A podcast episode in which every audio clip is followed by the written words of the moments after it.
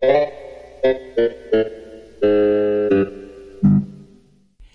ersten beiden Kölschen Grundgesetze, et is wie et is und et kütt et kütt, mögen noch zutreffen.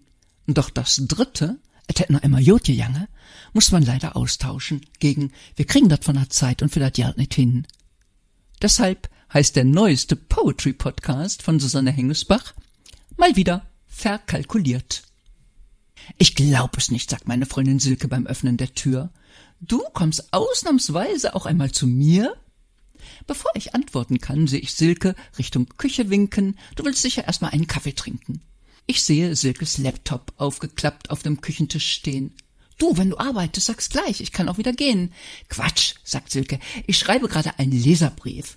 Weißt du, nur auf den sozialen Netzwerken rumzunölen, finde ich primitiv. Aber ich finde super, sagt Silke und unterdrückt ein Lachen, wie die bei der Zeitung mit uns Kopfrechnen machen. Hä? Sag ich, versteh nicht, was du meinst. In meinem Hirn ist grad ein Loch. Sprichst du vom täglichen Sudoku-Rätsel? Gibt es das denn überhaupt noch? Nee, sagt Silke, ich mein eher, wie uns die Redakteure Eselsbrücken zimmern und damit wunderbar Hilfestellung leisten beim für uns langsam schwierigen Erinnern. Guck mal, ein Großteil der Zeitungsleser ist ja längst verstorben und der andere Teil ist mit der Zeitung alt geworden. Soweit komme ich noch mit, sag ich. Aber das mit dem Rechnen verstehe ich nicht. Schau, sagt Silke, neulich hieß es groß, Autobahnkreuzausbau für 160 Millionen. Mit dieser Zahl will man natürlich erstmal unseren viel zu hohen Blutdruck schonen. Dann rechneten die das, was noch dazukommen wird, jetzt schon obendrauf, regte sich unser eins doch gleich wieder tierisch auf. Jetzt steht in diesem Artikel außerdem 2031 sei Baubeginn. Freilich, ohne die Frage zu stellen, kriegt ihr das auch hin? sei es drum. Klar ist, wir werden die kommenden sieben Jahre, Silke lacht, mit wöchentlich neuen Zahlen auf den aktuellen Stand gebracht. Nächstes Jahr werden es 250 Millionen, 2026 könnten es bereits 340 sein. Auf diese Weise wiederholen wir im hohen Alter die Prozentrechnung. Liebelein, ist das nicht fein? das meinst du nicht ernst, Silke, sage ich.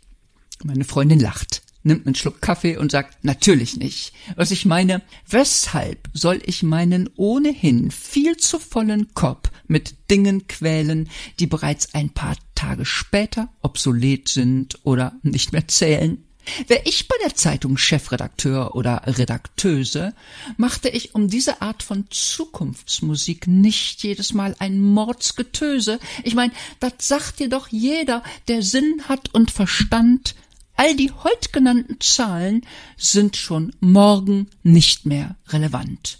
Ich nehme jetzt mal nicht, genau, die Opernbaustelle den preislich vielleicht unangenehmsten aller Verzögerungsfälle. Ich nehme einfach mal als Beispiel das Gymnasium an der Schauerterstraße, wo ein Freund von mir seinerzeit in der Elternpflegschaft saß.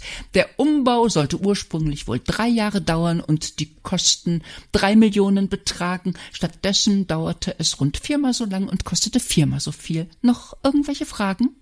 Und jetzt soll sein Leserbrief dafür sorgen, dass die Baufirmen das schneller schaffen?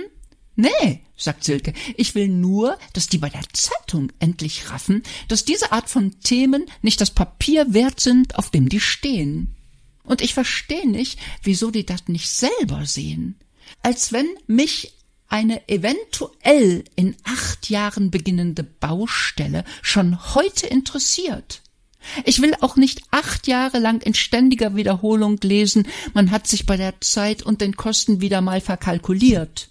Silke, du hast keine Ahnung. Das genau so zu drucken ist eines Journalisten Pflicht. Im Prinzip mag das so sein, meint meine Freundin, aber nutzerfreundlich ist es nicht.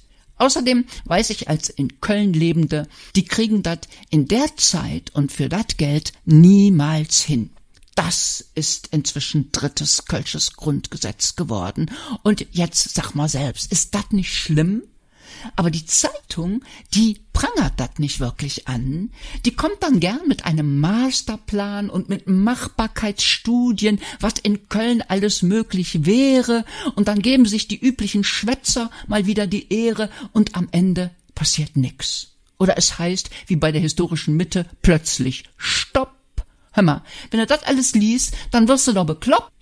Wenn du durch andere Städte bummelst, sagt Silke, und da die Architektur betrachtest, dann wird dir bewusst, zumal wenn du auf neu gebautes achtest, in Köln kam nach den Kranhäusern, für hiesige Verhältnisse durchaus spektakulär, doch wirklich nichts ansatzweise Vergleichbares hinterher.